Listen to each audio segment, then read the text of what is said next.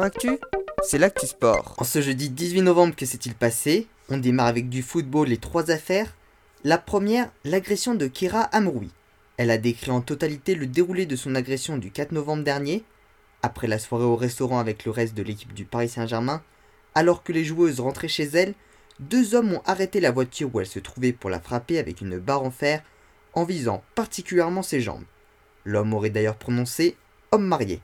Elle a été opérée de 6 points de suture et bénéficie désormais d'une protection rapprochée mise en place par le club. Elle a néanmoins repris le chemin de l'entraînement. La deuxième affaire concerne Benjamin Mendy, l'arrière international français de Manchester City, champion du monde en 2018. Déjà accusé de 4 viols et d'une agression sexuelle, deux nouvelles plaintes pour viol ont été déposées à son encontre il y a deux jours. Une audience a eu lieu aujourd'hui afin de traiter le dossier. La dernière affaire est liée à celle-ci. De nombreux journaux ont accompagné leur article de l'affaire de Benjamin Mendy avec des photos de Edouard Mendy, gardien de Chelsea. Il a dénoncé sur les réseaux sociaux le racisme auquel il faisait face en exprimant Triste de voir qu'en 2021, en France comme en Angleterre, pour certains, les Noirs n'ont ni prénom ni visage.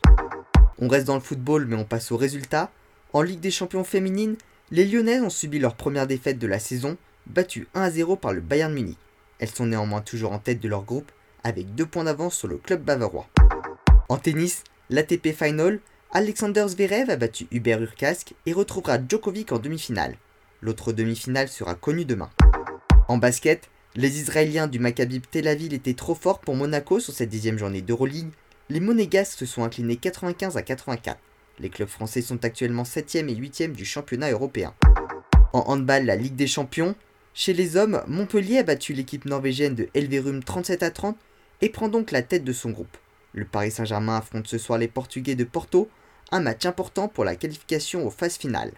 Du côté des femmes, Metz affrontait le CSK à Moscou en match de retard de la première journée. Les Messines se sont inclinés 32 à 24 face au club russe. En karaté, Alizé Agier a été éliminée en quart de finale des mondiaux de Dubaï, mais a remporté son match de repêchage. Elle combattra donc samedi pour une médaille de bronze dans la catégorie des moins de 68 kg. En escrime, l'AFLD, l'agence française de la lutte antidopage, a décidé de ne pas sanctionner Daniel Gérand, pourtant contrôlé positif à un diurétique en novembre 2020.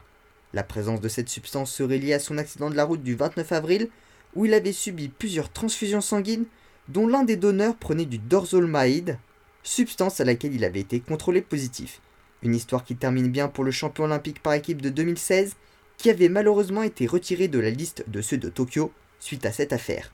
Voilà pour les actualités du jour, à demain dans Sport Actu.